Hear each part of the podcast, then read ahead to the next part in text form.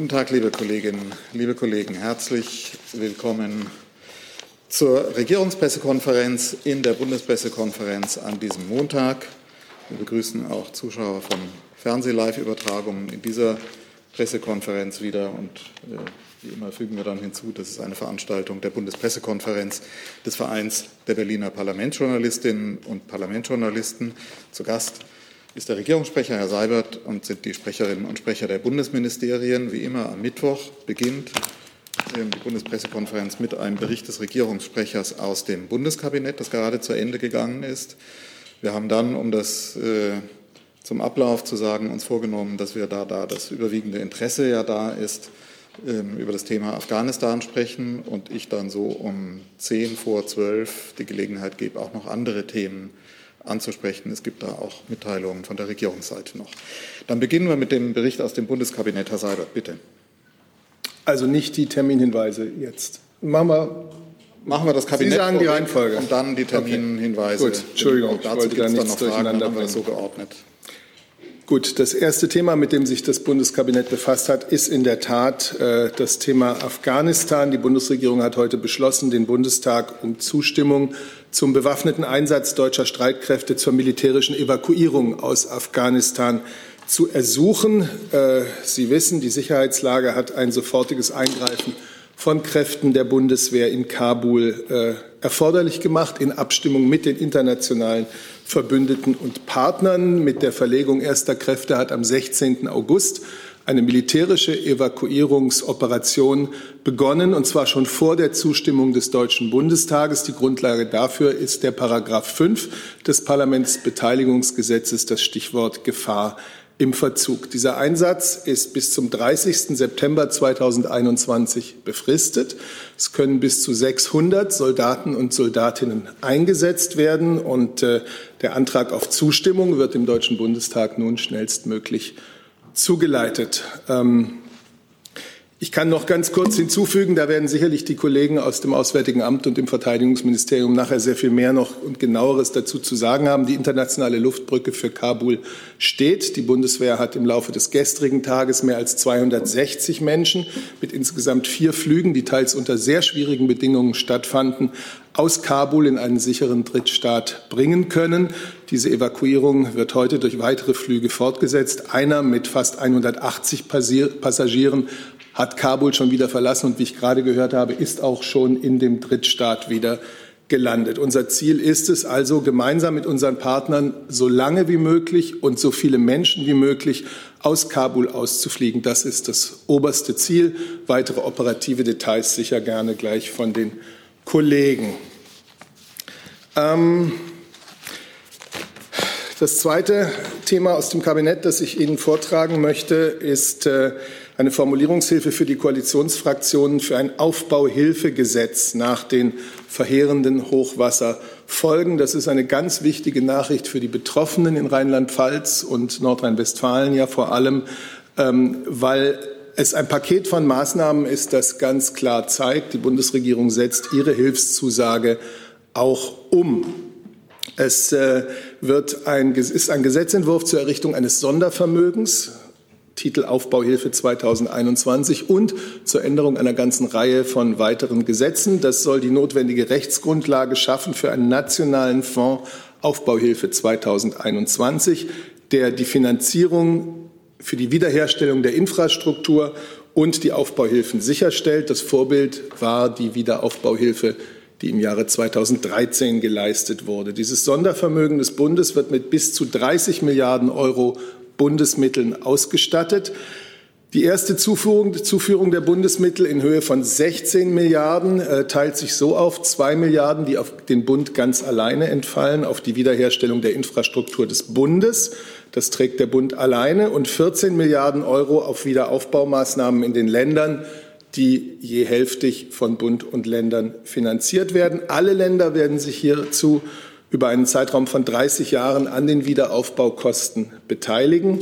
Ähm, der Weg, der da gewählt ist, ist, dass man von 2021 bis 2050 jährlich den Länderfestbetrag an der Umsatzsteuer um jeweils 233 Millionen Euro verringert. Das, dafür gibt es eine Änderung im Finanzausgleichsgesetz bei den weiteren Zuführungen nach dieser ersten von schon einmal 16 Milliarden Euro wird dann in gleicher Weise vorgegangen und das Finanzausgleichsgesetz immer wieder entsprechend oder wieder entsprechend angepasst.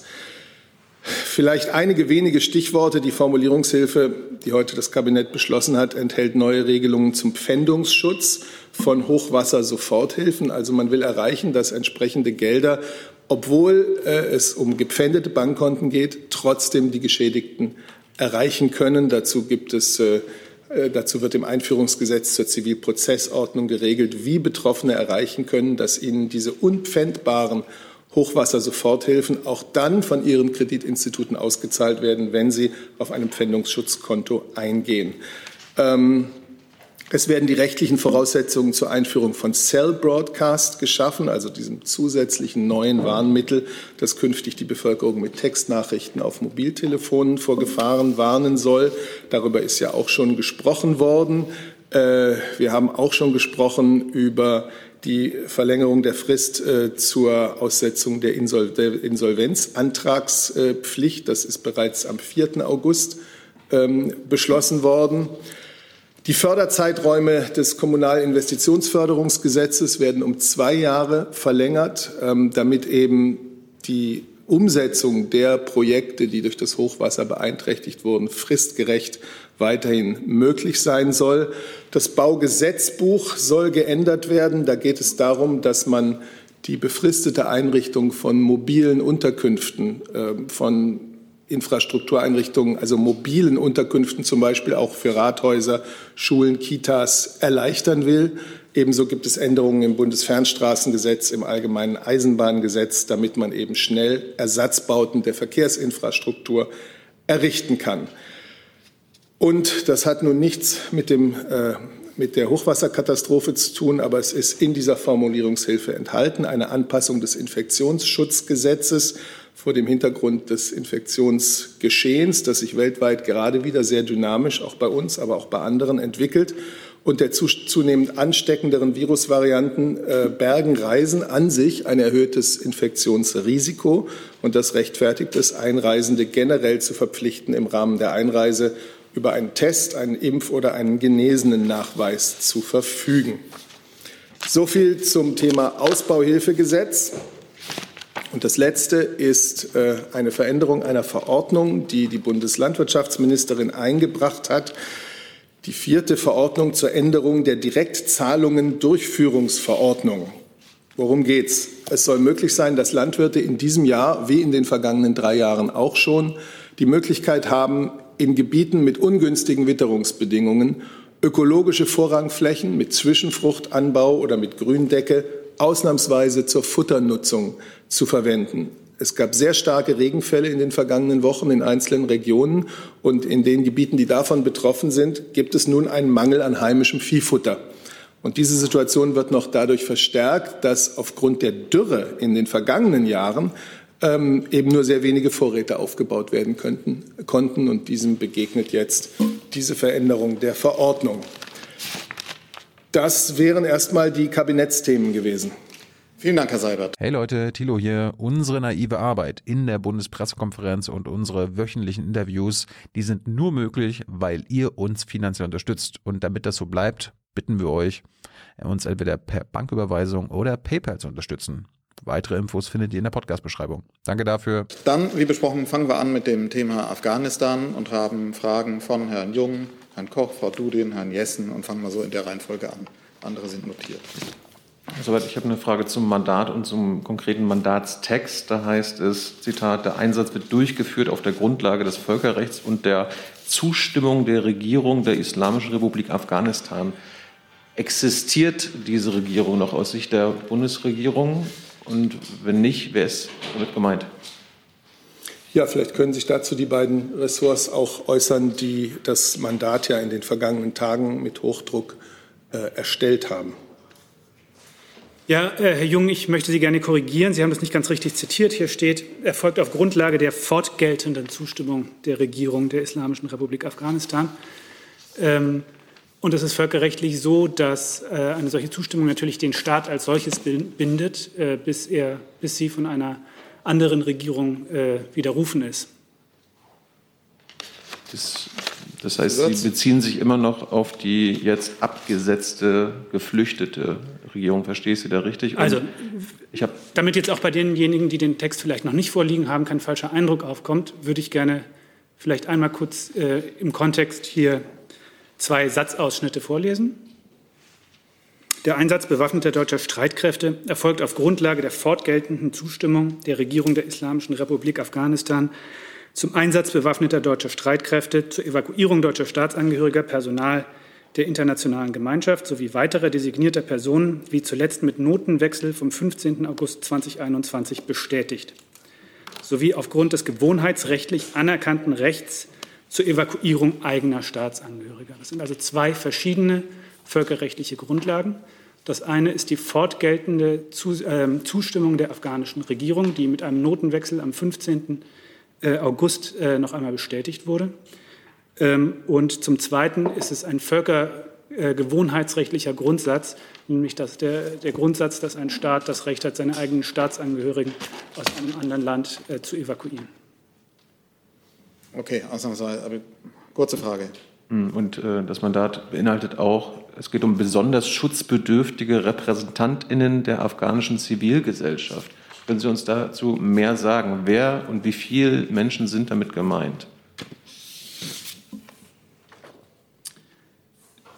Ich kann Ihnen dazu nur das sagen, was wir äh, hier am Montag schon gesagt haben, dass wir ähm, uns äh, bemühen, äh, im Rahmen unserer Möglichkeiten äh, auch Personen zu berücksichtigen, die besonders gefährdet sind unter den äh, gegenwärtigen Umständen in Afghanistan. Und auch mit Blick auf die Sicherheit dieses Personenkreises äh, möchte ich jetzt hier nicht äh, spezifischer werden. Herr Koch, dann Frau Tutin. Auch eine Frage an das äh, Auswärtige Amt. Es steht der Vorwurf im Raum, dass die deutsche Botschaft in Kabul in der vergangenen Woche um das Ausfliegen von Personal gebeten habe, das Auswärtige Amt darauf aber nicht reagiert habe. Was sagen Sie dazu? Also diese ähm, Berichte habe ich gesehen. Das trifft so nicht zu.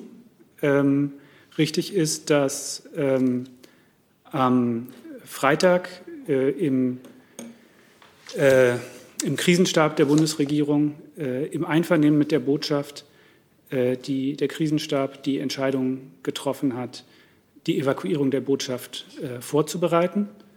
Äh, diese Vorbereitungen sind dann auch das Wochenende über gelaufen. Da wurden Akten vernichtet, Server zerstört etc.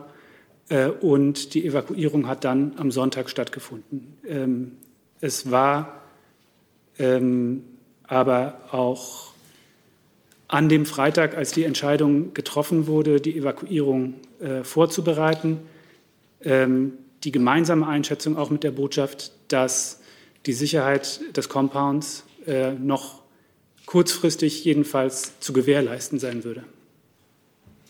Ich will vielleicht hinzufügen, also, genau. Entschuldigung, nee. Ähm, Sie haben, ja, äh, wir alle haben gesehen, wie schnell sich die Situation dann entwickelt hat zwischen Freitag und Sonntagmorgen. Äh, der Außenminister hat sich zu dieser Fragestellung gestern auch noch mal geäußert. Ähm, er hat auch noch mal äh, bekräftigt, dass er diese Entscheidung, wie sie im Krisenstab getroffen wurde, ähm, auch jederzeit wieder so treffen würde. Denn die Botschaft war ja mit einer wichtigen Aufgabe betraut, nämlich das Durchführen von Charterflügen, um die gefährdeten Ortskräfte aus Afghanistan äh, auszufliegen. Ähm, und wegen dieser wichtigen Aufgabe war es äh, ja, war eine Abwägung zu treffen, die Handlungsfähigkeit der Botschaft so lange wie möglich äh, zu erhalten. Ähm, und das ist eine Abwägung, die im Krisenstab äh, gemeinsam mit der Botschaft und im Einvernehmen mit der Botschaft getroffen wurde. Ähm, und dazu sind natürlich verschiedene Einschätzungen zur Entwicklung der, äh, Entwicklung der Sicherheitslage herangezogen worden, wie das im Krisenstab immer der Fall ist. Einschätzungen der Botschaft, Einschätzungen anderer Quellen. Ähm, und äh, man ist damals äh, ja, an, an, diesem Freitag gemeinsam zu der Einschätzung gekommen, äh, diese Evakuierung vorzubereiten. Und äh, dann wurde sie eben am Sonntag tatsächlich durchgeführt. Zusatzfrage. Also es stimmt definitiv dann nicht, dass die Botschaft in Kabul in der vergangenen Woche bereits um das Ausfliegen gebeten hat, also vor diesem Freitag oder dem Wochenende. Das stimmt definitiv nicht. Ähm, ich weiß nicht, was Sie meinen mit um das Ausfliegen. Also das, äh, die, ähm, die Evakuierung, die, also die Entscheidung, die am Freitagvormittag äh, im Krisenstab getroffen wurde, nämlich eine Evakuierung vorzubereiten, die hat im Einvernehmen stattgefunden. Und das entsprach auch der Sicherheitseinschätzung der Botschaft zu diesem Zeitpunkt. Frau Dudin. Oder ähm, ich möchte es vielleicht noch deutlicher sagen. Ähm, auch die Botschaft war zu diesem Zeitpunkt der Auffassung, dass die Sicherheit noch einige Zeit kurzfristig zu gewährleisten ist. Frau Dudin. Herr Burger, schon Ende Juni hat Ihre Kollegin hier in der Regierungs-PK gesagt, dass etwa 2400 Visa für Ortskräfte und deren Angehörige erteilt worden sind. Wie viele weitere Visa sind zwischen dem 1. Juli und dem 15. August von Ihnen erteilt worden?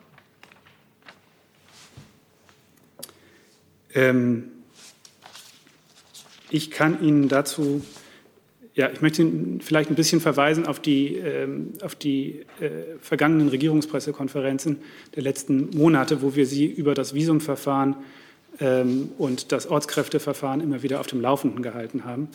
Äh, wir haben Sie äh, darüber informiert, dass in einem ersten Schritt bis Ende Juni diejenigen, äh, unter denjenigen Personen, die bereits vor dem Abzug der Bundeswehr ihren Antrag gestellt und ihre Anträge eingereicht hatten, 2400 ähm, äh, Visa erteilt wurden. Von diesen Personen sind, das haben wir äh, hier auch schon vorgetragen, inzwischen 1900 in Deutschland eingereist. Es gab dann im Juni die Entscheidung, äh, das Verfahren erheblich auszuweiten.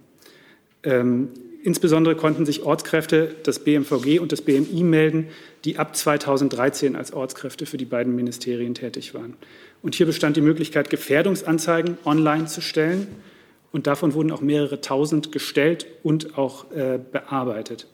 Ab dem 2. August, das haben wir Ihnen hier auch vorgetragen, äh, war dann äh, die Anlaufstelle äh, in Kabul geöffnet, wo Personen, deren Gefährdungsanzeige ähm, bearbeitet worden war und die eine Aufnahmezusage hatten, ihren Visa-Antrag stellen konnten.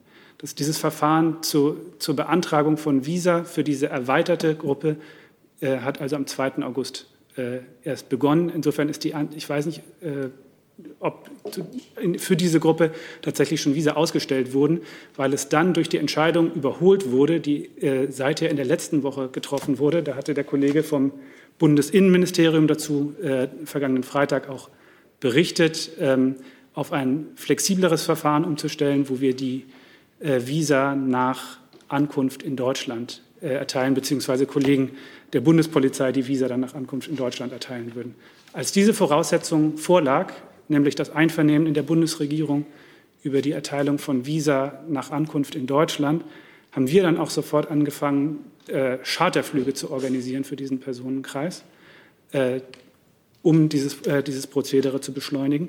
Zwei Flugzeuge, das hatte ich hier am Montag schon erwähnt, äh, standen am Flughafen von Kabul bereit und sollten am Montag die ersten mehreren hundert Ortskräfte ähm, nach Deutschland ausfliegen. Ähm, und ja, wie wir Ihnen hier am Montag berichtet haben, wie ich es gesagt habe, wie das der Außenminister gesagt hat, wie es auch die Kanzlerin gesagt hat, äh, wir haben uns getäuscht, was ähm, die Geschwindigkeit des Vormarsch der Taliban angeht. Und wir, nicht nur wir, sondern die gesamte internationale Gemeinschaft äh, ist, äh, hat nicht vorhergesehen, dass ähm, im Laufe des Sonntags, des 15. August, bereits keine Flüge mehr von Kabul aus möglich sein würden ähm, und wir äh, jetzt in einer neuen Situation sind. Und seither bemühen sich die gesamte Bundesregierung in engster und pragmatischer Zusammenarbeit, den Menschen, die dort jetzt in einer wirklich gefährlichen Notsituation sind, zu helfen. Die äh, Soldatinnen und Soldaten der Bundeswehr, die da vor Ort eine wirklich tapfere Arbeit leisten, äh, unsere Kollegen unseres, des Kernteams unserer Botschaft, die dort vor Ort am Flughafen unter den allerschwierigsten Bedingungen sich bemühen, äh, Menschen zu retten. Zusatz. Also verstehe ich das richtig, dass Sie seit den, der Zahl 2400 Visa Ende Juni keine neue Zahl an erteilten Visa nennen können heute? Ich habe diese Zahl im Moment nicht dabei. Ich werde mal nachfragen, ob tatsächlich in diesem Verfahren seither Visa erteilt wurden. Äh, wie gesagt, äh, das ist äh, im Zeitablauf überholt worden durch die Entscheidung, äh, Menschen ohne vorheriges Visaverfahren auf Charterflüge zu setzen und nach Deutschland zu bringen und das Visumverfahren dann hier in Deutschland äh, zu erledigen. Herr Jessen, dann Herr Blank. Herr Burger, trifft es zu, oder vielleicht auch Herr Helmbold, ähm, dass am Gate in Kabul äh, in diesen Stunden oder Minuten deutsche Staatsangehörige zurückgeschickt werden mit dem Hinweis, dass sie erst am Freitag evakuiert werden, obwohl heute drei, wie Sie es auch gesagt haben, zwei oder drei äh, Evakuierungsflüge stattfinden sollen. Kennen Sie diese Situation? Finden diese Flüge heute statt? Also äh, das widerspricht allem, äh, mein, was ich äh, zur Situation dort vor Ort weiß. Es ist eine äh, extrem chaotische und angespannte Situation auf dem Zufahrtsweg äh, zum, zum, zum Flughafeneingang ähm, weil dort natürlich sehr viele Menschen in einer verzweifelten Situation versuchen, Zugang zum Flughafen zu bekommen. Ähm, ab dem Bereich, äh, wo sich die deutsche Sammelstelle befindet, wird von deutschen Kräften sicherlich kein deutscher äh, Staatsangehöriger, kein äh, Angehöriger der Kernfamilie eines deutschen Staatsangehörigen und äh, auch niemand, von dem wir wissen, dass er zum Kreis der von uns zu Evakuierenden gehört, zurückgewiesen. Es ja. ist aber durchaus ja. möglich, dass es vielen Leuten äh, gar nicht erst gelingt, äh, bis, zum, bis zu diesem Zugangspunkt äh, zu gelangen, weil, wie gesagt, die Verhältnisse davor sehr chaotisch sind. Da sind ähm, Checkpoints auch der Taliban. Ähm, da äh, ist eine sehr chaotische Situation und äh, deswegen kann ich nicht interpretieren, äh, wie dieser Eindruck entstanden ist. Ich kann nur versichern, äh, für heute sind diese Flüge äh, in Planung, im Gang und es wird sicherlich dort von deutschen Stellen im Moment niemand zurückgewiesen. Herr Helmut nickt dazu. Ja, ich kann bestätigen, dass heute weitere Flüge in Planung sind. Ähm, wir hatten ja eine Landung gegen Mittag. In der Zwischenzeit haben wir äh, über 450 äh, zu schützende Personen nach Deutschland bringen können. Aber über den Fall, den Sie hier gerade ansprechen, liegen mir keine Informationen vor. Ich habe eine Nachfrage. Pardon, ich würde einen Punkt gerne noch ergänzen. Auch wenn es keine deutschen Flüge mehr an einem Tag gäbe, würde man natürlich versuchen, äh, Deutsche, die es jetzt zum Flughafen geschafft haben, mit Flügen von Partnern in Sicherheit zu bringen.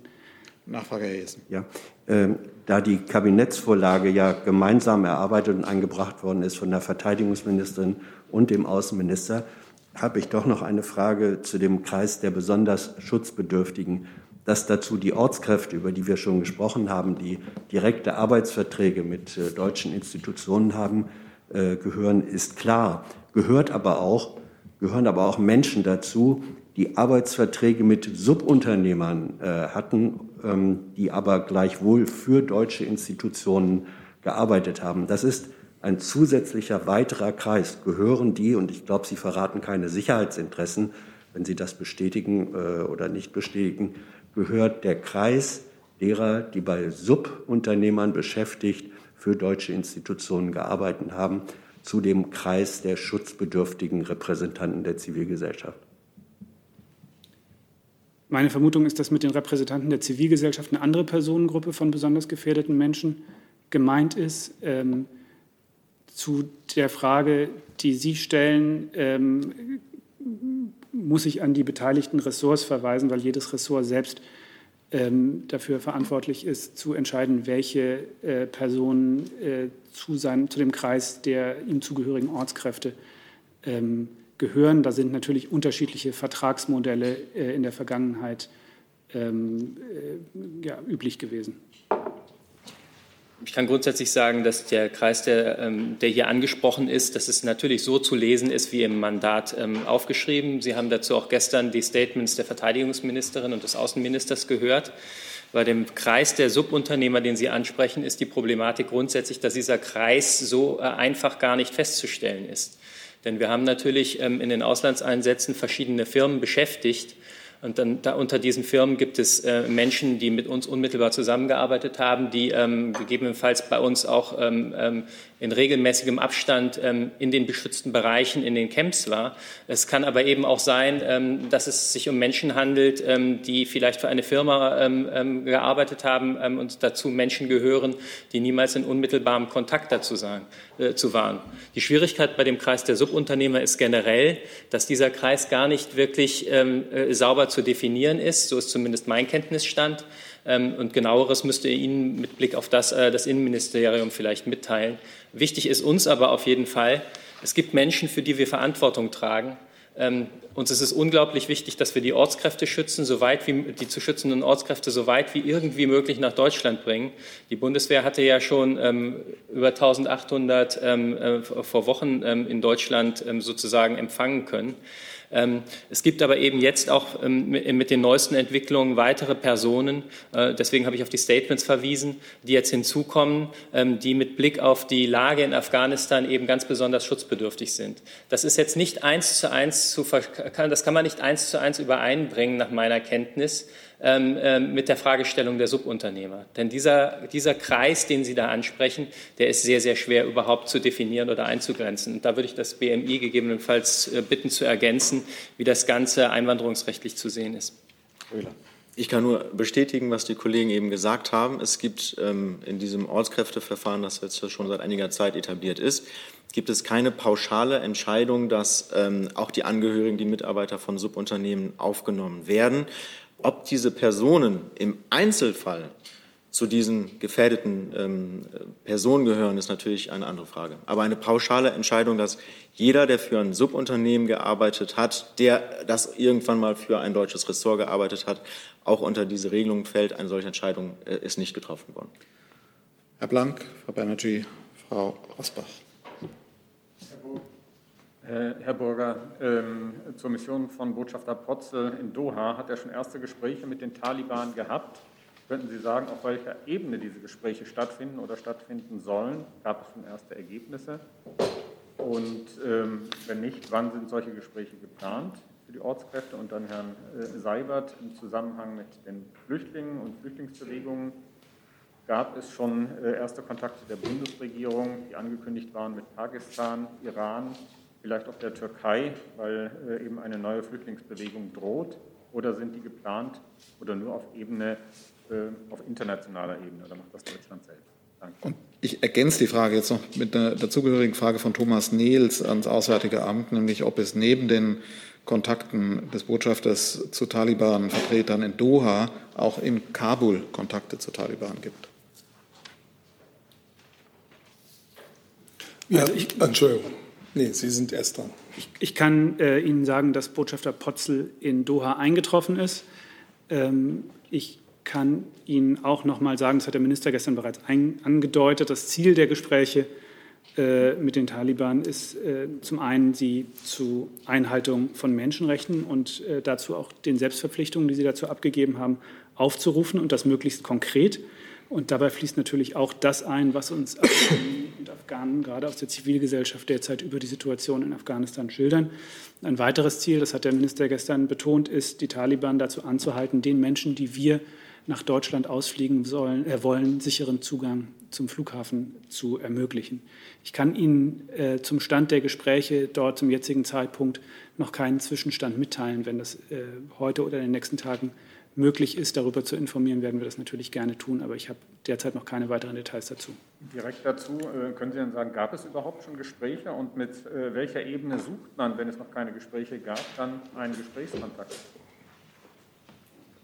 Also Botschafter Potzel äh, hat seit vielen Jahren Kontakte in ganz verschiedene Ebenen verschiedenster Akteure in Afghanistan. Ähm, ich kann das, ich kann dem jetzt nicht vorgreifen. Wenn es äh, tatsächlich, äh, wenn diese Gespräche in Gang sind ähm, und es da einen Zwischenstand mitzuteilen gibt, werden wir das gerne tun. Aber ich kann da äh, zum jetzigen Zeitpunkt keine konkreten Gesprächstermine nennen. Ja, zu den Gesprächen der Bundeskanzlerin über die Pressemitteilung, die wir gestern dazu herausgegeben haben, hinaus kann ich Ihnen sagen, dass die Bundeskanzlerin gestern am frühen Abend sowohl mit dem pakistanischen Ministerpräsidenten Imran Khan gesprochen hat, äh, als auch mit dem Emir von Katar, Al-Thani. Ähm, Pakistan ist natürlich als direktes Nachbarland äh, zum Thema Flüchtlinge ein ganz wichtiger Gesprächspartner. Äh, der Emir von Katar, äh, sein Land hat in den vergangenen Monaten die Gespräche zwischen den Taliban und den ähm, und der damaligen afghanischen Regierung in Doha ausgerichtet. Äh, können sich also auch vorstellen, was der Fokus dieses Gesprächs war. Und vor allem hat die Kanzlerin gestern auch mit dem Chef des UN-Flüchtlings, der UN-Flüchtlingsorganisation UNHCR, mit Filippo Grandi gesprochen. Man muss ja wissen, die wesentliche Fluchtbewegung zurzeit ist die innerhalb Afghanistans. Da sind Zehntausende auf den Beinen und die brauchen über kurz oder lang Hilfe. Und darüber hat die Bundeskanzlerin auch mit Herrn Grandi gesprochen. Wenn sich, was im Moment noch nicht der Fall ist, auch Flüchtlingsbewegungen ähm, größeren Ausmaßes in die Nachbarstaaten ergeben sollten, dann muss natürlich die Staatengemeinschaft rasch und unbürokratisch handeln. Und das UNHCR weiß, dass es sich dabei auf Deutschland verlassen kann. Eine Nachfrage. Es gibt Berichte darüber, dass täglich schon hunderte äh, Flüchtlinge aus Afghanistan über den Iran in die Türkei kommen. Haben Sie da Gespräche geplant, ähm, auch mit äh, der Türkei und äh, auch direkte Gespräche mit dem Iran? Ich halte es ja immer so, dass ich Ihnen über Gespräche der Bundeskanzlerin dann berichte, wenn sie stattgefunden haben. Gut, dann Frau Banerjee. Aber das sind, also Entschuldigung, wenn ich das noch ganz kurz hinzufüge, aber das sind natürlich äh, wichtige Länder in diesem Zusammenhang. Ich kann vielleicht zu Iran ergänzen, dass äh, wir unsere humanitären Partnerorganisationen, insbesondere UNHCR und das World Food Program, schon seit Jahren in der Betreuung afghanischer Flüchtlinge unterstützen, äh, auch in Iran. Ähm, noch zeichnet sich nach deren Einschätzung kein signifikanter Einstieg, Anstieg der Anzahl afghanischer Flüchtlinge in Iran ab. Aber wir beobachten es natürlich auch weiter aufmerksam und äh, das gerade auch im Hinblick auf mögliche zusätzliche Unterstützung. Ich hätte noch eine Korrektur. Ich habe, glaube ich, eben ähm, mich unklar ausgedrückt. Also 450, über 450 Personen waren nicht nach Deutschland, sondern aus Afghanistan heraus nach Taschkent. Gut, dann machen wir in der Mitte weiter. Habe ich es jetzt richtig gesehen? Christine Becker, ARD Hauptstadtstudio. Ah, sorry, ich habe sie jetzt gerade. Äh, Maske. Wegen der Maske, ähm, ja. Genau. Ähm, Nochmal jetzt auch äh, zu den äh, Flüchtlingen oder möglichen Flüchtlingen. Ähm, Frage ans äh, BMI vor allen Dingen auch. Äh, Herr Seehofer hat ja ähm, gesagt, dass er mit bis zu fünf Millionen Flüchtlingen rechnet aus Afghanistan. Können Sie mal ähm, erklären, wie er auf diese Zahl kommt und auf welchen Zeitraum sich das potenziell äh, beziehen könnte und wohin diese Fluchtbewegung aus Sicht des BMIs gehen wird? Also wie viele davon potenziell in Deutschland landen würden?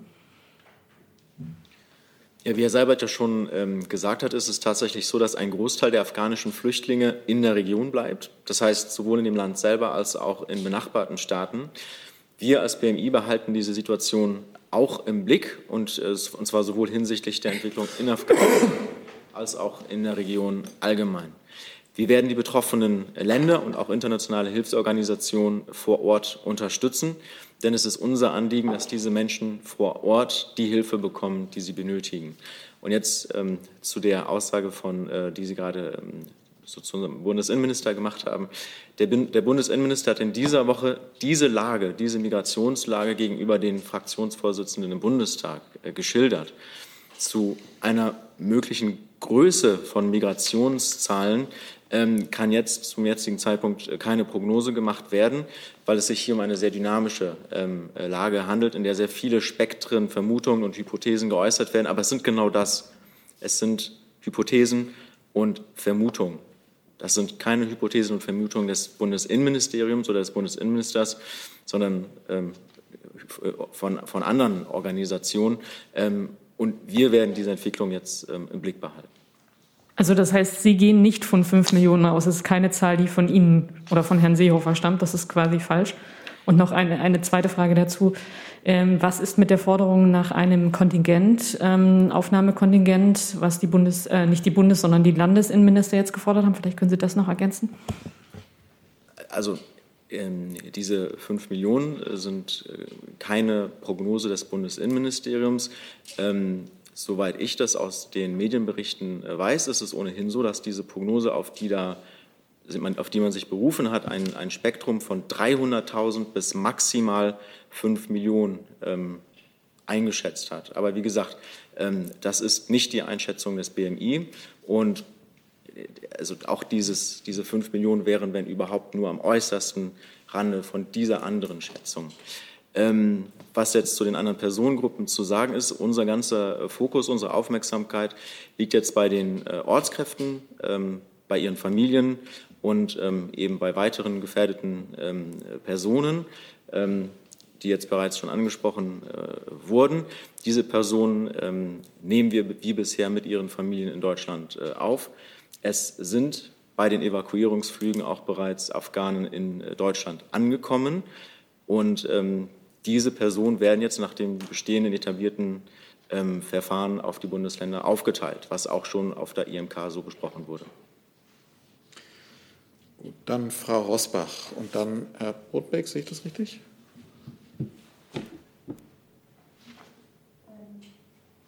Ist es das Mikrofon?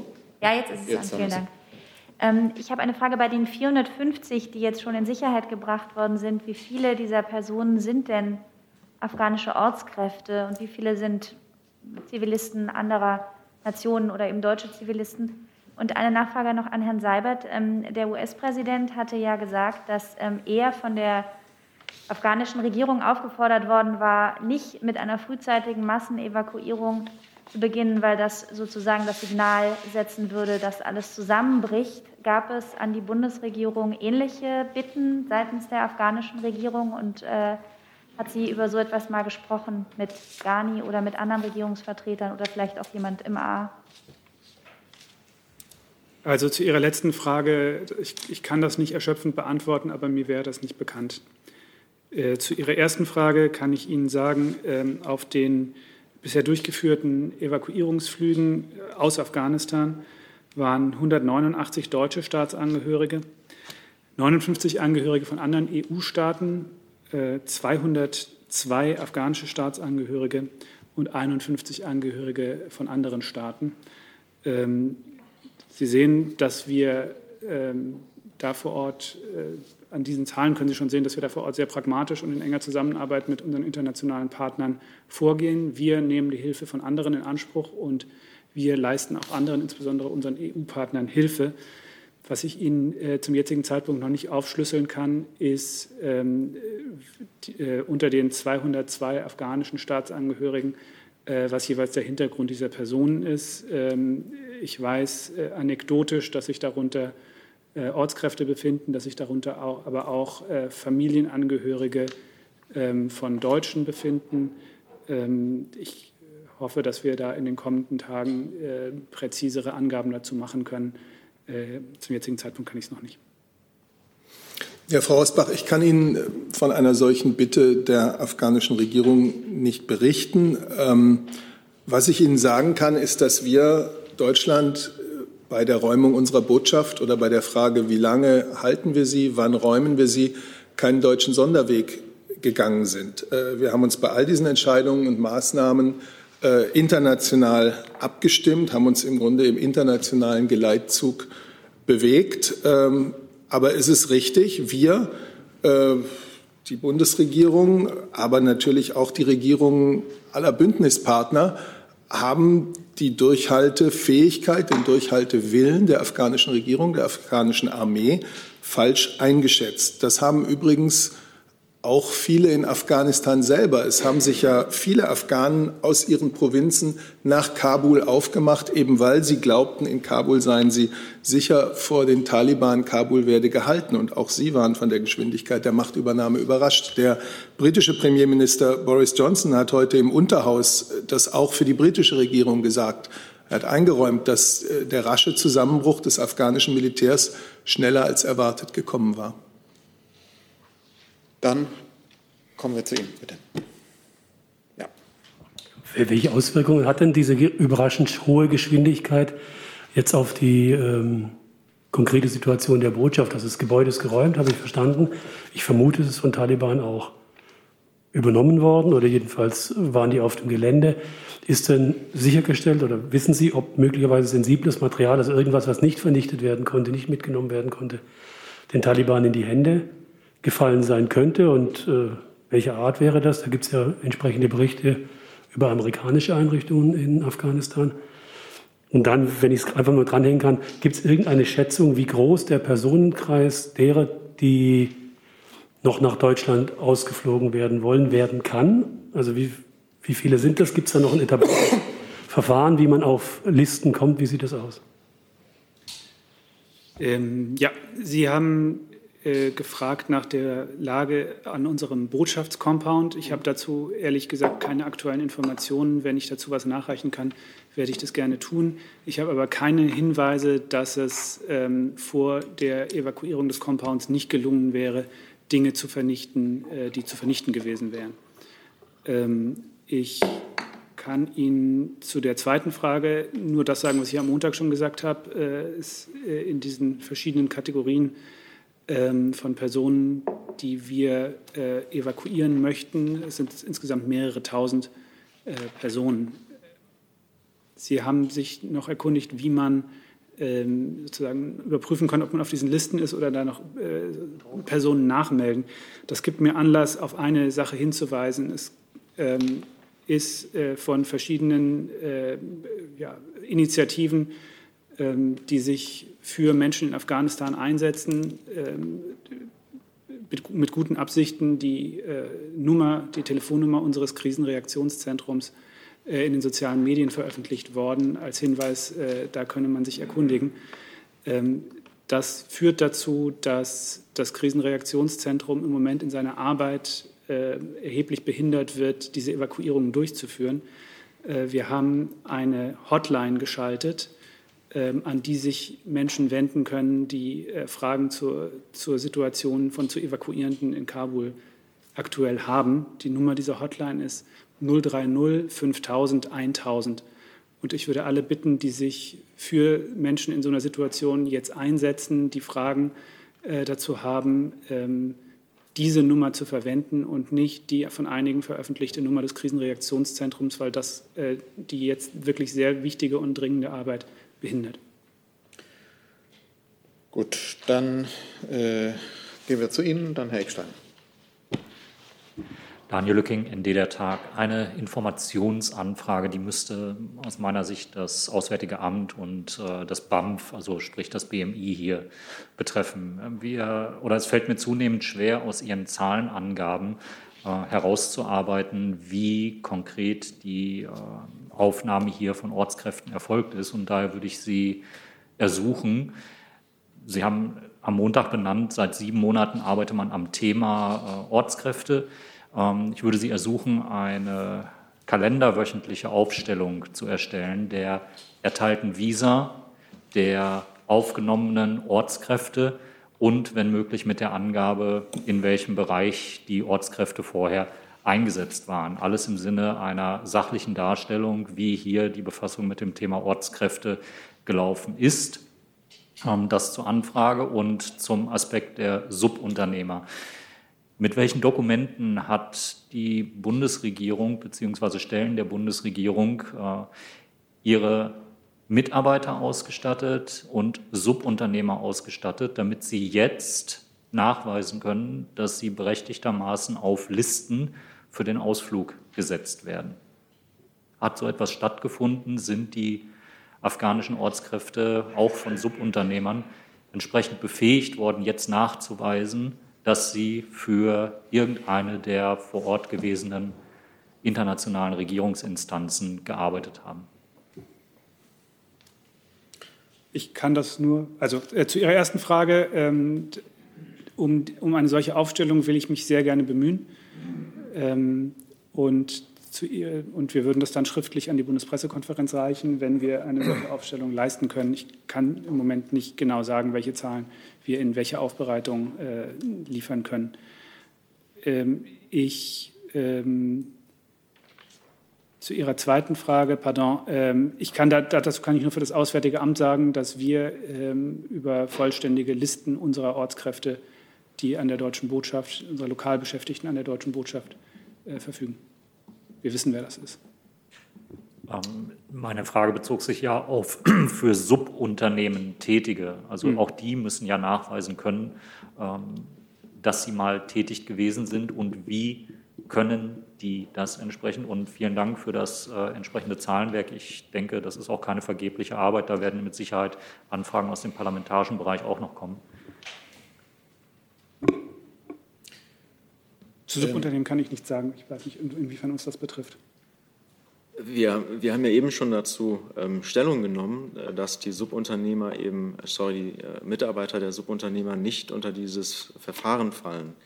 Und ähm, was die Ortskräfte ähm, betrifft, da kann ich fürs BMI nur bestätigen, was Herr Burger gesagt hat. Wir kennen unsere Ortskräfte. Es handelt sich um einen überschaubaren Personenkreis. Äh, mit diesen Personen sind wir auch unmittelbar in Kontakt.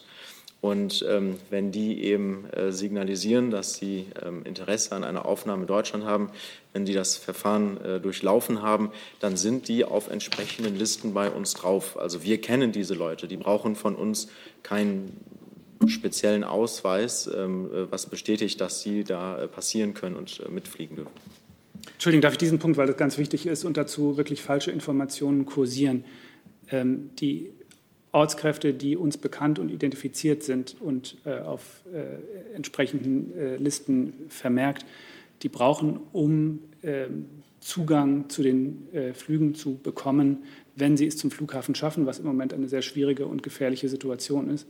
Ähm, das Einzige, was man dort braucht, ist eine Möglichkeit seine Pers äh, zur Identifikation. Also da, es wird nicht am Flughafen nach irgendwelchen Ver Arbeitsverträgen oder sowas gefragt. Herr Eckstein, dann Herr Toffinier und Herr Lange. Eine Nachfrage nochmal an das Innenministerium. Es gibt von den Landesinnenministerien, von den Landesinnenministern jetzt die Forderung, dass Bundesinnenminister Seehofer ein Aufnahmeprogramm, ein Bundesaufnahmeprogramm für Flüchtlinge vorlegen soll. Arbeiten Sie an einem solchen Programm? Können Sie die Frage bitte wiederholen? Ja, es gibt die Forderung der Landesinnenminister, an das Bundesinnenministerium ein Aufnahmeprogramm für Flüchtlinge vorzulegen. Arbeitet Ihr Haus an einem solchen? Äh, in welchem Kontext äh, reden Sie jetzt von afghanischen? Äh, von afghanischen Flüchtlingen, ja.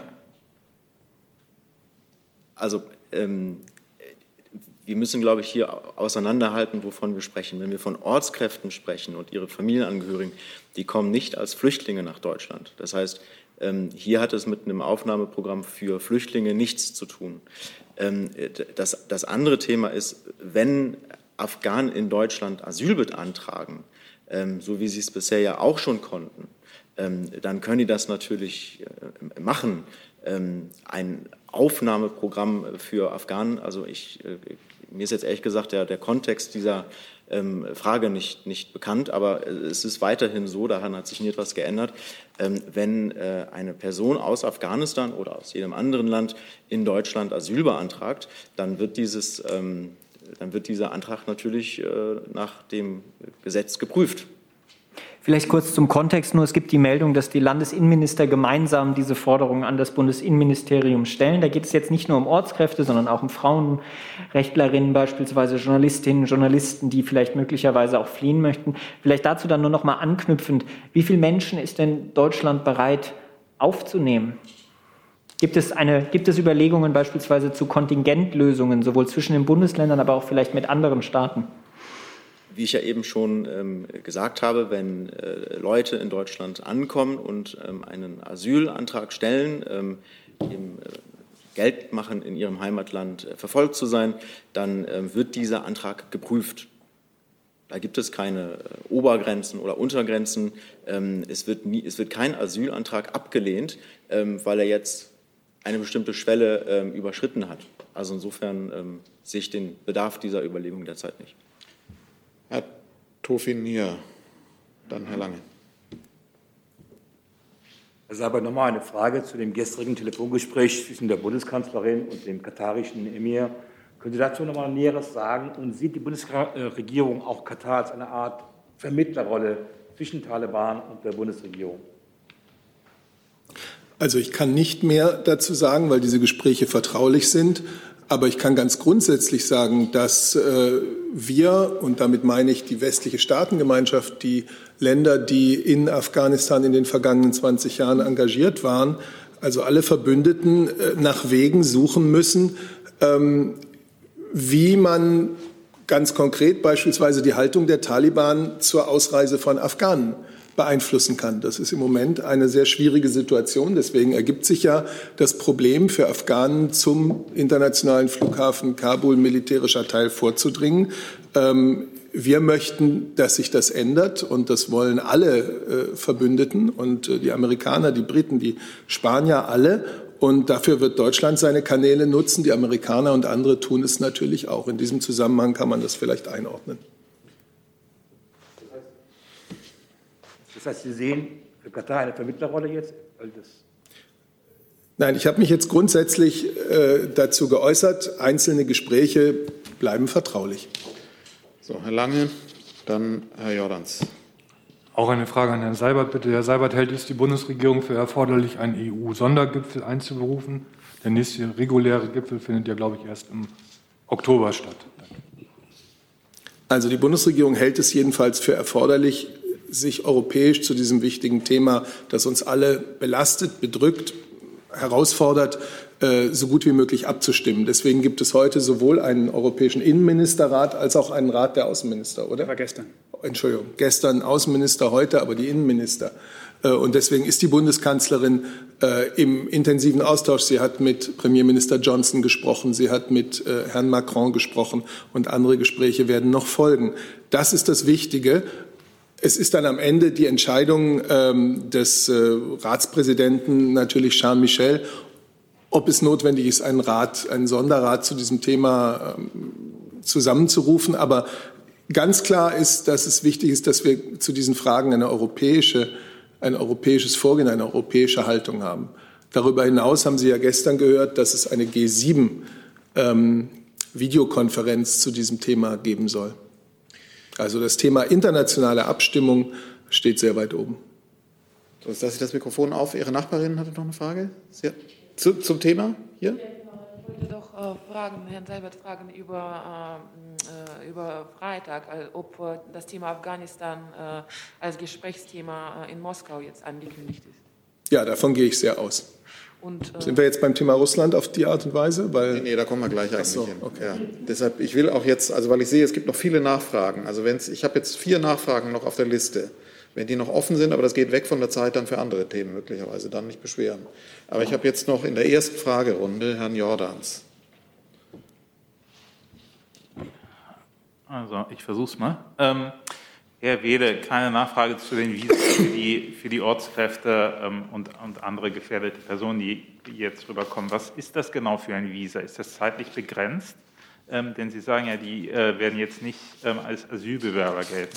Und Herr Burger, gibt es irgendwelche Neuigkeiten zu den Personen, die in Kunduz oder Masar äh, waren und jetzt hoffen, dass Deutschland sie rausholt? Sind Sie mit denen in Kontakt? Ich habe zu dem letzten Punkt derzeit keine aktuellen Informationen. Äh, es ist so, dass wir nur in Kabul die Möglichkeit haben, Menschen auszufliegen. Und auch dort nur, wenn sie es zum Flughafen schaffen. Und Sie haben da auch keine Empfehlung an diese Leute im Moment? Äh, wie gesagt, ich habe keinen Überblick über die Situation äh, von Personen, die sich da aufhalten. Es sind im Zweifelsfall wahrscheinlich auch ähm, Personen, die bei anderen Ressorts beschäftigt waren. Aber ich, mir fehlt tatsächlich der Überblick. So, dann habe ich jetzt noch eine Frage. Ich glaube, da war noch eine Frage offen. Ähm, ja. Sie hatten ja gefragt, ähm, nach welcher, äh, auf welcher rechtlichen Basis ähm, diese Personen, diese afghanischen Ortskräfte in Deutschland eine Aufenthaltserlaubnis bekommen. Sie bekommen eine Aufenthaltserlaubnis aus humanitären Gründen. Das hat aber eben in der Tat mit einem Asylantrag nichts zu tun. Wie lange gilt das? Bitte? Wie lange gilt dieser, dieses Visum? Äh, das erteilen die Ausländerbehörden. Ähm, das erteilen die Ausländerbehörden auf, auf Basis des Aufenthaltsrechts und das, äh, diese Frage ist an die Ausländerbehörden der Bundesländer zu stellen. So, dann von außen, von Herrn Heller. Die Frage an Herrn Seibert mit Blick auf das Außen- und das Verteidigungsministerium. Ist in der Kabinettssitzung das Wort Rücktritt gefallen? Erwägen die Minister einen solchen? Das Wort ist nicht gefallen und es gab auch keinen Grund dafür. Ich habe dem nichts hinzuzufügen. Hinweise zur entsprechenden Erwägung. So, jetzt habe ich als Nachfragen zum Abschluss notiert Frau Dudin, Herrn Jung, Herrn Blank, Herrn Jessen. Und dann wechseln wir das Thema. Frau Dudin fängt an. Eine Frage geht an das Entwicklungsministerium. Dann wechseln wir mal vielleicht auf den Platz und Herr Jung stellt derweil schon mal seine Frage. Mir geht es auch nochmal um die äh, Mitarbeiter der Subunternehmer. Das wundert mich ein bisschen, dass die Bundesregierung äh, dort nichts tut. Selbst die amerikanische Regierung, die äh, gibt ja sogenannte Special Immigrants Visa aus. Dort heißt es, ne, employed by or on behalf of the US government. Warum macht die Bundesregierung das nicht? Hier geht es ja um mehrere tausend Menschen, die in den letzten Jahren die Kleidung von den deutschen Soldaten gewaschen haben, die die Tore der Camps gesichert haben. Warum kümmern Sie sich nicht um diese Menschen, die auch in Gefahr sind? Weil für die Taliban ist es ja egal, ob das jetzt. Die Frage ist angekommen, glaube ich. Ich versuche jetzt mal einfach ein bisschen auf die Zeit zu schauen. Ja, und ich, ich hätte noch eine Frage an die Bundesverteidigungsministerium an sich. Haben Sie Angst, dass es jetzt Auswirkungen auch auf den Umgang mit den Ortskräften in Mali gibt? Weil die können ja jetzt ja sehen, wie Deutschland mit den Ortskräften in Afghanistan umgeht. Wie wir mit unseren Ortskräften umgehen, das haben wir ja hier an der Stelle, äh, an verschiedener Stelle verdeutlicht. Wir haben bereits, bevor wir abgezogen sind, dafür Sorge getragen, dass ähm, die Mehrzahl der Ortskräfte von dem Ursprungsverfahren ähm, ihre Ausreisedokumente in der Hand gehabt hat. Und bis zu diesem Zeitpunkt bestanden auch Ausreisemöglichkeiten. Ähm, bezogen auf die Kosten ist hier auch viel gesprochen worden. Wir haben ähm, in, in, den meisten Fällen die, gab es die Möglichkeit, dass die ähm, entsprechenden Kosten von denjenigen, die ausgereist sind, selbst getragen worden sind. In Fällen, bei denen das schwierig wurde, ähm, wurden die Kosten auch übernommen. Von daher gehe ich davon aus, ähm, dass äh, die Bundeswehr-Bordortskräfte ähm, ebenfalls auch der Auffassung sind, dass sie eben von uns entsprechend unterstützt worden sind. Es gibt dann zusätzlich noch die Ortskräfte des erweiterten Verfahrens. Darüber haben wir auch gesprochen. Dabei handelt es sich um 350 Personen, die dann eben in dem von Herrn Burger dargestellten Verfahren hinzugekommen sind. Mit denen haben wir Kontakt aufgenommen. Und ich glaube, ähm, dass ähm, die Ortskräfte, die wir auch in Mali haben, ähm, mit voll, äh, gemeinsam mit uns dort in diesen schwierigen Einsätzen Seite an Seite stehen und mit uns auch weiter diese Aufträge erfüllen. Herr Jung, weil Sie den Vergleich zu den USA ziehen äh, und äh, ja, dort größere Großzügigkeit konstatieren, ähm, lohnt sich vielleicht auch zu erwähnen, dass ähm, nach Angaben des amerikanischen Außenamtssprechers bis zum vergangenen Sonntag in den USA 1200 ehemalige Ortskräfte eingereist waren, im Vergleich zu 1900 äh, nach Deutschland. Also das zeigt, ähm, wir haben darüber gesprochen, wir können überhaupt nicht damit zufrieden sein, äh, wie der Stand des Verfahrens bei uns ist. Wir, wir sind in wirklich ähm, täglicher Sorge um unsere Kolleginnen und Kollegen, die dort vor Ort in Not sind. Aber es zeigt auch, dass die äh, Schwierigkeiten bei der Umsetzung eines solchen Programms nicht nur uns betreffen, sondern dass andere mit genau denselben Umsetzungsschwierigkeiten zu kämpfen hatten und haben wie wir. Ähm, und ähm, das äh, ja, vielleicht zu dem von Ihnen gezogenen Vergleich zu den USA. Ich möchte das auch bestärken nochmal. Ich möchte das bestärken. Ähm, die, äh, die Ortskräfte, mit denen wir in Kontakt sind, auch bei denjenigen, die ähm, noch nicht in Deutschland sind, das sind ähm, Schicksale, mit denen wir uns auseinandersetzen, die uns alle sehr betroffen machen. Ich hatte auch äh, erwähnt die Callcenter, die wir betreiben, bei denen wir mit den Verbleibenden eben noch in Kontakt sind und versuchen, die Kontakte zu erreichen. Ähm, um eben auch ähm, darauf hinzuweisen, dass die Möglichkeit ähm, der Ausreise besteht. Jetzt haben wir natürlich eine ganz neue Dynamik da drin und die Schicksale der, äh, der, der, Menschen vor Ort, Ortskräfte, aber auch weitere zu schützende Menschen, ähm, die ebenfalls in den erweiterten Kreis gehören, die aus unserer Sicht eben schutzbedürftig sind, sind uns im Moment ähm, ausgesprochen wichtig. Und wir werden alles daran setzen, diese Menschen ähm, so schnell wie möglich und so viele wie möglich und solange die Luftbrücke aus Kabul hält, nach Deutschland zu bringen. Frau Dudin. Herr Deutschbein, Kanzlerin Merkel hat am Montag gesagt, dass von etwa 1500 Ortskräften von äh, der deutschen Entwicklungszusammenarbeit und Hilfsorganisation 600 erreicht Moment, so. Haben Sie inzwischen eine höhere Zahl, konnten Sie mehr erreichen? Wir haben die Zahlen der Ortskräfte. Moment, so, Entschuldigung. Frau Dudin, danke. Wir haben die Zahl der Ortskräfte. Wir wissen auch, wie viele einen Antrag gestellt haben. Diese Liste ist dynamisch, die ändert sich täglich. Äh, die Listen wurden schon letzte Woche und in den Wochen davor angelegt. Wir hatten also auch einen Plan B, um uns darauf vorzubereiten, sollte es zu diesem Fall kommen. Wen müssen wir kontaktieren?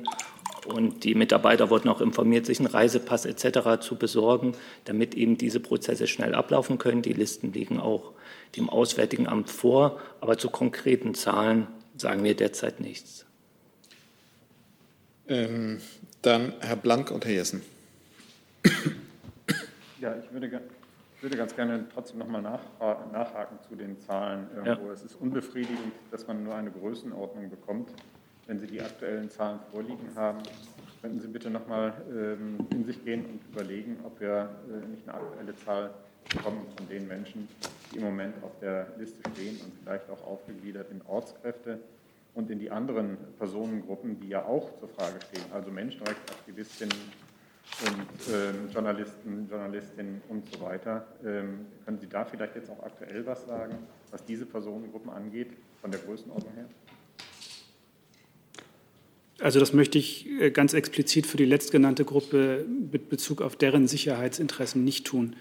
Ähm, und zu den anderen Zahlen ähm, muss ich auch um Verständnis bitten. Wir könnten, selbst wenn wir jetzt eine, eine tagesaktuelle Zahl dafür äh, hätten, ähm, wäre die von sehr begrenzter Aussagekraft, weil sich in einer solchen Situation äh, natürlich, äh, wenn sich die Lage verschärft, plötzlich sehr viel mehr Leute äh, melden und äh, registrieren, als äh, vorher äh, überhaupt sich mit uns in Verbindung gesetzt hatten.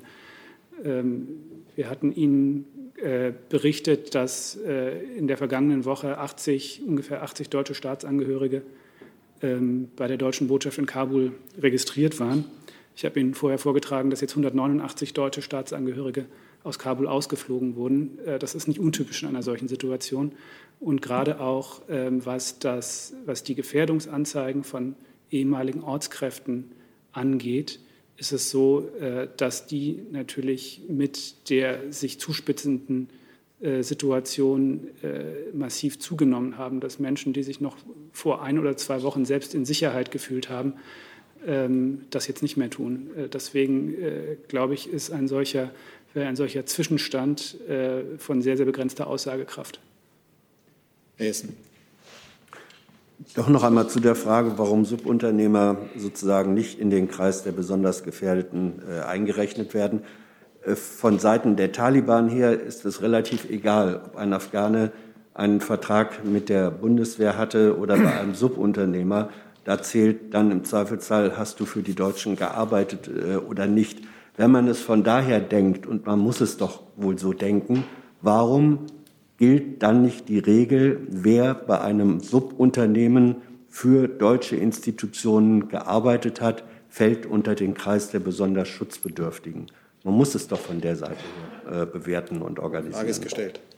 Ja, uns ist es wichtig, dass Menschen ähm, einmal die Ortskräfte ähm, nach dem Verfahren, ähm, über die, das wir gesprochen haben, ähm, nach Deutschland kommen können.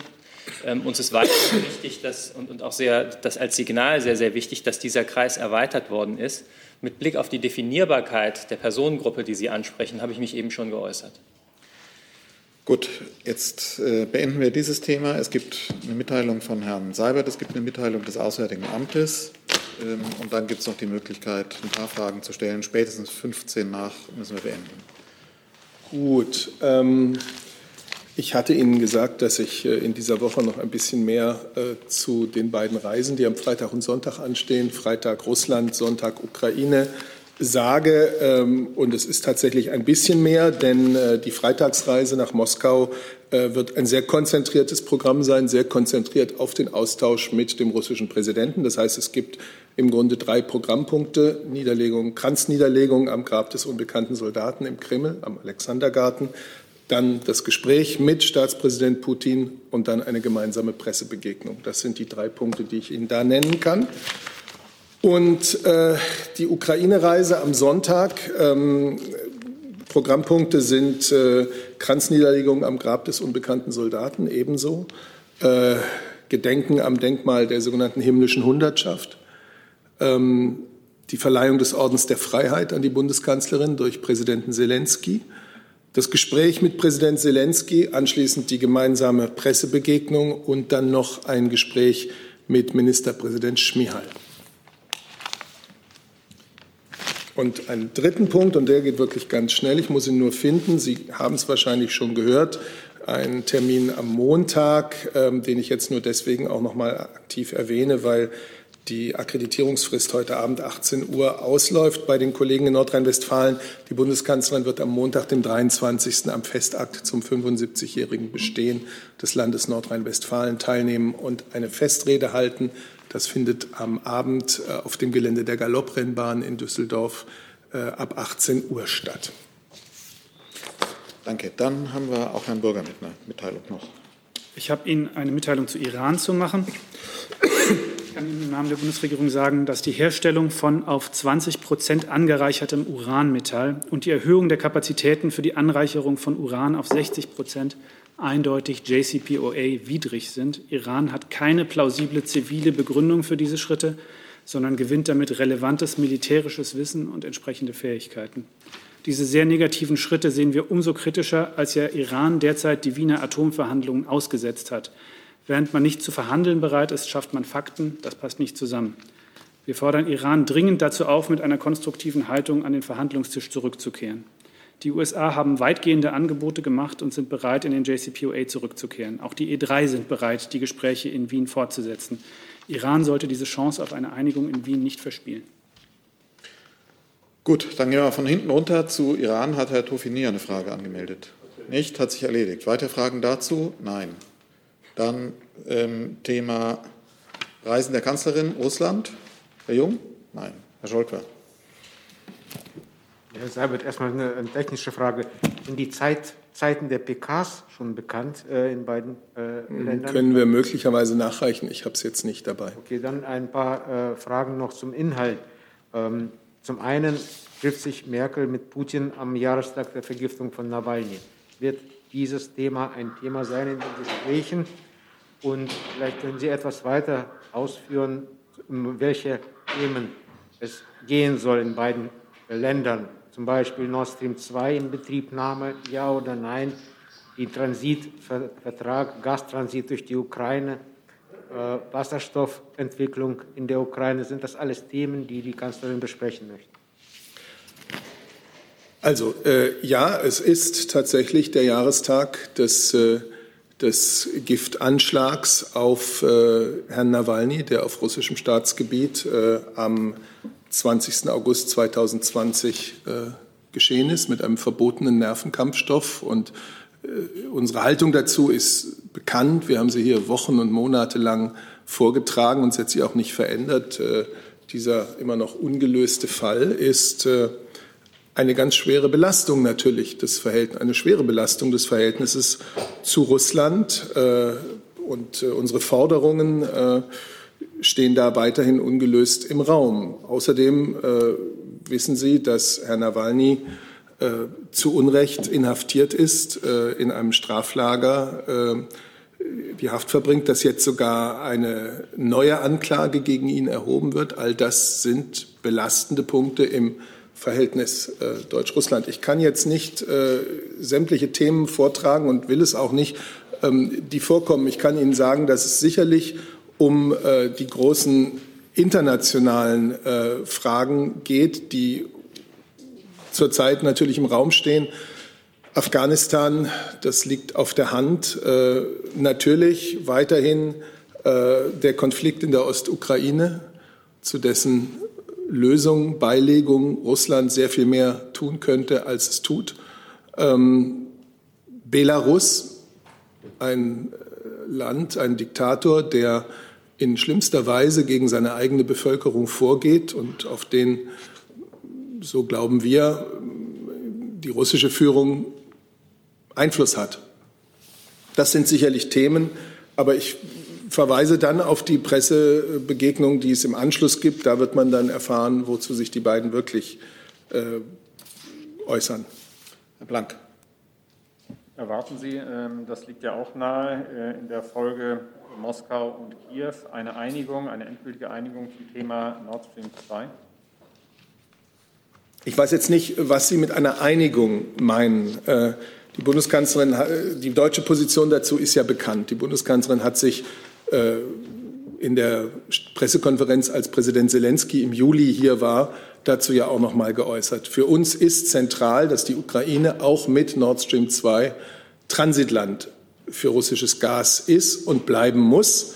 Ähm, wir nehmen in dieser Hinsicht die Sorgen der ukrainischen Seite sehr ernst. Und wir werden uns auch in Zukunft weiter für einen Gastransit durch die Ukraine einsetzen. Ähm, das waren die Worte der Bundeskanzlerin. Das heißt, wir werden ganz konkret äh, gegenüber Russland die Position vertreten, dass äh, der 2024 auslaufende Gasvertrag verlängert werden soll. Mit Einigung, Herr Seibert, meine ich ähm, die ja schon lange laufenden Gespräche auf Regierungsebene mit der Ukraine und auch mit Russland im Zusammenhang damit, dass dann die Ukraine zufrieden ist mit den äh, Dingen, die man ausverhandelt hat. Also wie zum Beispiel dieses angesprochene Wasserstoffprogramm und so. Erwarten Sie, dass es da einen Schlusspunkt gibt über, unter dieser Debatte dann meinetwegen so? Ich erwarte nicht einen Schlusspunkt unter die Bedenken oder die Sorgen, die die Ukraine beispielsweise mit dem Thema Nord Stream 2 verbindet und immer wieder geäußert hat. Ähm, sie kennt aber auch die Ukraine, die ukrainische Führung kennt unsere Position. Äh, sie weiß, wie wir uns für den Transitvertrag zwischen Russland und der Ukraine äh, entscheidend mit eingesetzt haben, der Ende Dezember 2019 geschlossen wurde. Und sie weiß auch, äh, dass es die deutsche Position ist, dass die Ukraine auch mit Nord Stream 2 Gastransitland bleiben soll, dass wir also für eine Verlängerung dieses Vertrages, eine solche mögliche Verlängerung sieht der Vertrag ja vor, ähm, auch einsetzen werden. In dem Zusammenhang noch eine Frage von außen, von Paul Carell von Reuters, Frage ans Auswärtige Amt, ob Sie kommentieren oder bestätigen können, einen Bericht des Wall Street Journals, nachdem sich mindestens zwei in Deutschland stationierte US-Diplomaten, die offenbar Geheimdienstmitarbeiter waren oder mit Russland-Fragen beschäftigt waren, wegen eines, wegen gesundheitlicher Probleme Havanna-Syndrom in Behandlung begeben haben. Offenbar steht da der Verdacht im Raum, dass das Gift sein könnte. Diese Berichte sind uns bekannt. Ich habe dazu aber keine eigenen Erkenntnisse. Gut, danke. Dann ähm, hatten wir die Kabinettsthemen noch. Äh, Hochwasserhilfe, Infektionsschutzgesetz. Herr Jung. Als Hochwasserhilfe bin ich ein bisschen, äh, habe ich aufgehorcht, Herr Sabat, als Sie von Cell Broadcast gesprochen hatten und dies als neu bezeichnet haben. Wie kommen Sie auf die Bezeichnung neu? Das ist seit 1999 ein aktives System und die Bundesregierung hat eine EU-Richtlinie diesbezüglich seit 2018 auch gar nicht umgesetzt. Warum wollen Sie uns das jetzt als neu verkaufen? Wissen Sie, ich verkaufe Ihnen ja hier gar nichts. Ich informiere Sie und dann beantworte ich Ihre Fragen. Ähm, ich habe gesagt, dass, aber da kann das Justizministerium, das, äh, ja, da werden ja die rechtlichen Voraussetzungen geschaffen. Ich habe gesagt, dass die Voraussetzungen zur Einführung von Cell Broadcast geschaffen werden. Äh, Bisher gibt es diese rechtlichen Voraussetzungen nicht. Wenn die geschaffen sind und das System äh, in Betrieb geht, dann ist das etwas Neues, äh, mit dem wir warnen können äh, vor Gefahren. Ich habe nie gesagt, dass das gestern erst erfunden wurde. Zusatz. Warum hat die Bundesregierung die EU-Richtlinie in Sachen Cell Broadcast seit 2018 nicht umgesetzt? Warum erst jetzt? Justizministerium? Ich glaube, wir sind nicht der richtige Ansprechpartner. Innenministerium? Ich vermute, dass wir der richtige Ansprechpartner sind. Ach so, Entschuldigung. Sind, Herr Jung. Und ich, wir werden Ihnen die Antwort nachreichen. Hey Leute, hier sind Thilo. Und Tyler. Jung und Naiv gibt es ja nur durch eure Unterstützung. Hier gibt es keine Werbung, außer für uns selbst. Das sagst du jetzt auch schon ein paar Jahre, ne? Ja. Aber man muss ja Aber mal wieder darauf hinweisen. Halt, ne? Stimmt halt. Ne? Und ihr könnt uns per Banküberweisung unterstützen oder PayPal. Und wie ihr das alles machen könnt, findet ihr in der Podcast-Beschreibung. Okay, gibt es weitere Fragen dazu? Das sehe ich nicht. Dann habe ich jetzt noch eine letzte Frage von außen, die richtet sich an äh, Verkehr und Wirtschaftsministerium. Da müssen wir noch mal wechseln. Ich lese die Frage schon mal vor. Das ist mit Blick auf den Autogipfel gefragt und ist die Bitte eine Bilanz zu ziehen nach sechs von Nadine Lindner. Ähm, welche Bilanz zieht sie nach insgesamt sechs Autogipfeln? Äh, zum Stichwort Zukunftsfonds. Bereits im November wurden Hilfen für die Autozulieferer beschlossen. Was ist heute an dem Beschluss neu? Ich würde da gerne auf die Pressemitteilung, die nach diesem äh, Autogipfel, also der, dem Treffen der konzertierten Aktion Mobilität, äh, veröffentlicht wurde, verweisen. Äh, da steht vieles drin. Das ist ja jetzt erst zu Ende gegangen, äh, als wir hier schon äh, saßen. Deswegen gibt es dazu eine Pressemitteilung, die sicherlich auch Frau Lindner hat. Gibt es dazu von Wirtschaft, Verkehr, Infrastruktur noch was zu sagen? Ich kann gerne etwas ergänzen, ähm, was äh, genau einen kurzen Sachstand aus unserer Sicht. Äh, Thema war ja heute auch Ladeinfrastruktur. Ähm, da sind wir heute beim Stand, es gibt äh, rund 46.000 öffentliche Ladepunkte, davon 7.000 Schnellladepunkte. Ähm, und wir haben am, erst kürzlich am Montag vorgestellt unsere ähm, Ausschreibung für die 1000 Schnellladestandorte, die jetzt kommen soll. Ähm, genau, und damit wollen wir natürlich jetzt äh, quasi das ähm, die Autofahrer in kürzester Zeit die nächste Schnellladesäule auch erreichen können. Das ist, ist natürlich ganz wichtig. Ähm, und wir haben auch gestern angekündigt, ähm, das Programm zur Förderung öffentlich zugänglicher Ladeinfrastruktur wird neu aufgelegt. Dafür stehen 500 Millionen Euro zur Verfügung bis 2025. Da ging gestern der erste Förderaufruf online. Da kann sich jetzt also auch beworben werden für und äh, damit wollen wir auch noch mal den Ausbau der öffentlichen Ladeinfrastruktur in Deutschland sehr stärken. Ich kann nur ergänzen, erstmal auf die Pressemitteilung auch verweisen. Und äh, wir haben ja schon berichtet über das 1 Million Euro Autoziel, was im Juli erreicht worden ist. Äh, aufgrund unserer Innovationsprämie, wenn da weitere Fragen sind, können wir gerne noch nachliefern. Gut, dann sind wir damit am Ende der Pressekonferenz. Vielen Dank für Ihren Besuch.